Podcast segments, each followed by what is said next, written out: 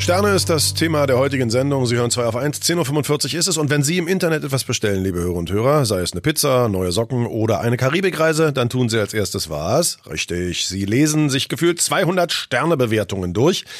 Wie wichtig sind also die Sternebewertungen im Netz inzwischen für Verbraucher und Unternehmen? Das hat Daniel mit unserem Lieblings-Marketing-Experten Markus Barkelet besprochen und das Ergebnis, das können Sie sich einfach jetzt mal anhören. Guten Morgen, Markus. Einen schönen guten Morgen. Äh, Markus, ich werde immer wieder davon, dazu aufgefordert, Dinge zu bewerten, die ich gekauft habe oder Apps, die ich benutzt habe. Ähm, ständig möchte man wissen, wie gut ich das finde. Hm, diese Sternebewertung, ist das, ist das die Währung heute, die entscheidend ist für die Leute, die irgendwas anbieten? Machst du das denn? Das Bewerten? Ja. Das äh, verrate ich dir, wenn du mir die Antwort gegeben hast. Also tatsächlich sind Bewertungen heute für viele Menschen unglaublich ausschlaggebend. Und äh, nach einer jüngsten Erhebung sagt man, dass ähm, über zwei Drittel der Deutschen ihre Einkaufsentscheidung von solchen Bewertungen abhängig machen. Okay, also ich kann dir sagen, ich mache das nie, wenn ich aufgefordert werde. Das macht mich wahnsinnig, ähm, sondern ich mache das, wenn ich selber mal von einer Sache total überzeugt bin, positiv, dann gehe ich hin und ähm, schreibe aber nicht nur, also gebe nicht nur irgendwie fünf Sterne, sondern schreibe vor allem einen Text dazu, der hoffentlich aussagekräftig ist. Ähm, ganz selten bewerte ich negativ und ich bewerte überhaupt nie einfach so äh, nur ich, ich, ich verteile keine Sterne, ohne was dazu ja. zu sagen. Das, das machen viel zu viele Leute, Da bist du allerdings die Ausnahme von der Regel, weil ähm, die meisten Menschen bewerten eher negativ. Der Verriss schreibt sich immer schneller ähm, und leichter als das Lob. Und äh, man sieht also immer eher, wenn sich jemand aufregt oder etwas nicht so funktioniert, wie er das gerne hätte, dass er dann sofort äh, ein oder zwei Sterne verteilt und sagt, alles ist blöd. Also das, deswegen zieht das dann auch runter und ähm, setzt die Anbieter tatsächlich unter den Druck zu überlegen, wie gehe ich da eigentlich damit um. Ähm, wie sinnvoll ist das Ganze denn? Also ähm, ich habe auch schon gelesen von Anbietern, die sagen, wenn mir einer nur vier Sterne gibt, dann ist das für mich fast ein Todesurteil. Weil nur wenn ich durchgängig fünf Sterne Bewertung habe, kaufen Leute überhaupt was bei mir. Das führt aber doch das gesamte System ad absurdum. Führt es, ähm, zumal wenn wir dann noch bedenken, dass wir Bereiche haben, wie im Tourismus zum Beispiel, wo man mittlerweile davon ausgeht, dass 70 Prozent der Bewertungen Fake-Bewertungen sind. Und auch Amazon hat ein riesiges Problem damit, dass viele der Bewertungen nicht stimmen und nicht richtig sind, beziehungsweise von Agenturen geschrieben werden. Die positiven wie die negativen genauso. Das war vielleicht vor zehn Jahren noch einfacher zu sehen und zu erkennen, weil das war dann ein Mensch, der kein Profilbild hatte, der nur eine negative Kritik geschrieben hat. Da konnte man so ein bisschen das noch vielleicht ähm, ja, differenzieren.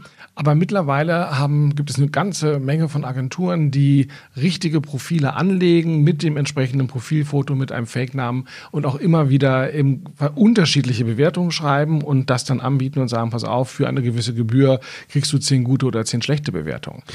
Es ist ja heute sogar schon so, dass ähm, wenn ich manchmal was kaufe, speziell bei, ähm, bei Händlern, die, ich glaube, aus China vor allem kommen oder so, äh, liegen manchmal kleine äh, Pappkärtchen bei, die vorgedruckt sind, wo es heißt, wenn ich eine gute Bewertung gebe, bekomme ich ein, noch ein weiteres Produkt von denen umsonst. Ja. Und damit ist es ja mehr oder weniger Bestechung und das hat dann mit Authentizität ja gar nichts mehr ja, zu tun. Ja, aber daran siehst du aber gut, wenn wenn man eben guckt, dass heute zwei Drittel der Kaufentscheidungen oder davon abhängig sind, welche Bewertungen da sind, dann sagst du natürlich dir auch als Produzent oder als Anbieter, das darfst du nicht ungelenkt lassen, das darfst du nicht dem Zufall überlassen und du kannst natürlich versuchen, irgendwie zu argumentieren und zu sagen, ja, das war schlecht, ich entschuldige mich bei ihm, beim nächsten Mal wird's besser. Mhm. Aber der einfachere Weg ist, wie immer, Geld in die Hand zu nehmen und die Leute entweder aufzufordern und zu sagen, ich gebe dir ein Goodie oder ich gebe dir einen Rabatt oder ähnliches oder gleich komplett einzukaufen. Mhm. Wie machst du das denn selber? Also guckst du überhaupt auf die diese Bewertung? Und wenn ja, wie gehst du damit um? Du, der ja nun am besten weiß, wie viel Schindluder damit getrieben, getrieben wird. Sie, Sie haben für mich einen ähm, Unterhaltungsaspekt, ein Stück weit,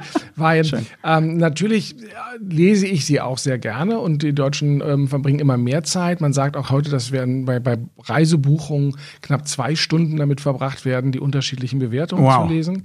Und ähm, sie sind natürlich auch in der Hinsicht komplett unsinnig, weil, weißt du, wenn du mir was empfiehlst oder ich dich darum frage, du kennst mich, ich kenne dich, ja, ich weiß, dass du da dich gut auskennst. Du weißt, ich habe einen schlechten Geschmack, wenn ich dir was empfehle, nimmst du was anderes. Genau, ja, also wunderbar. Aber ähm, wenn wir also Verwandten, Bekannten und Freunden glauben und nach Bewertung fragen und Empfehlungen, ist das ja sinnvoll. Aber man liest sich das dann so durch und dann hat man diese komplett unbekannte Familie aus Liverpool, die vier Köpfe, die sagen, das Hotel war super und das ja. Frühstück war lecker und deswegen geben sie fünf Punkte, aber lässt sich davon leiten, was natürlich komplett unsinnig ist dann letztendlich. Also so, jetzt jetzt, ähm, jetzt hast du mir äh, erzählt, äh, als wir gesprochen haben darüber, dass wir über Sternebewertung sprechen wollen, dass ähm, jetzt ich weiß nicht, Forscher oder so verglichen haben, Urteile von Stiftung Warentest Ja. und Urteile quasi aus dem Netz. Also Sternebewertungen mit Profibewertungen. Es gab eine Studie, wo knapp zweieinhalbtausend verschiedene Elektrogeräte ähm, man sich vorgeknöpft hat und geguckt hat, okay, wie, hat- wie hat Stiftung Warentest diese bewertet und wie sind die Bewertungen im Netz dazu? Und das sind ähm, größtenteils eklatante Unterschiede. Ähm, das heißt, Gut, wir haben vor kurzem erst mit Stiftung Warentest gesprochen, mit dem Testleiter. Das heißt, der hat uns belogen. Die machen das gar nicht so seriös. Doch, die machen, die machen das sehr seriös, Gott aber, sei Dank. aber auch da kommen wir natürlich jetzt genau auf den Punkt der Bewertung, weswegen man sie nur als Unterhaltung lesen sollte. Ähm, diese Bewertungen sind eben oftmals hochgradig subjektiv. Das heißt, jemand kauft eine Digitalkamera, macht damit 20 tolle Fotos, druckt die aus, sagt, hey, die sehen aber alle super aus und gibt dem Produkt fünf Sterne, weil es tolle Fotos macht. Ähm, er hat überhaupt keine Referenzwerte, er hat keine Vergleichswerte, er weiß nichts über die Blenden und über irgendwelche Filter oder, oder, oder, sondern er sieht nur dieses eine Produkt und ein Stiftung Warentest oder auch andere, gibt ja noch andere Anbieter, die solche Tests machen, die überlegen sich vorher, nach welchen Kriterien wird getestet, was für Maschinen bauen wir, um diese Dinge auch auf Belastbarkeit zu testen. Aber diese Faktoren wiederum spielen dann oftmals in der Kaufentscheidung gar keine Rolle, weil die Frage ist, gefällt mir das, macht es gute Bilder oder eben nicht. Markus Bartelt im Gespräch mit Daniel Finger über die Sternebewertung im Netz und ob man ihnen denn wirklich so glauben kann oder nicht. Einen Blog-Eintrag zum Thema gibt es wie immer unter www.marketing mit 2k.de.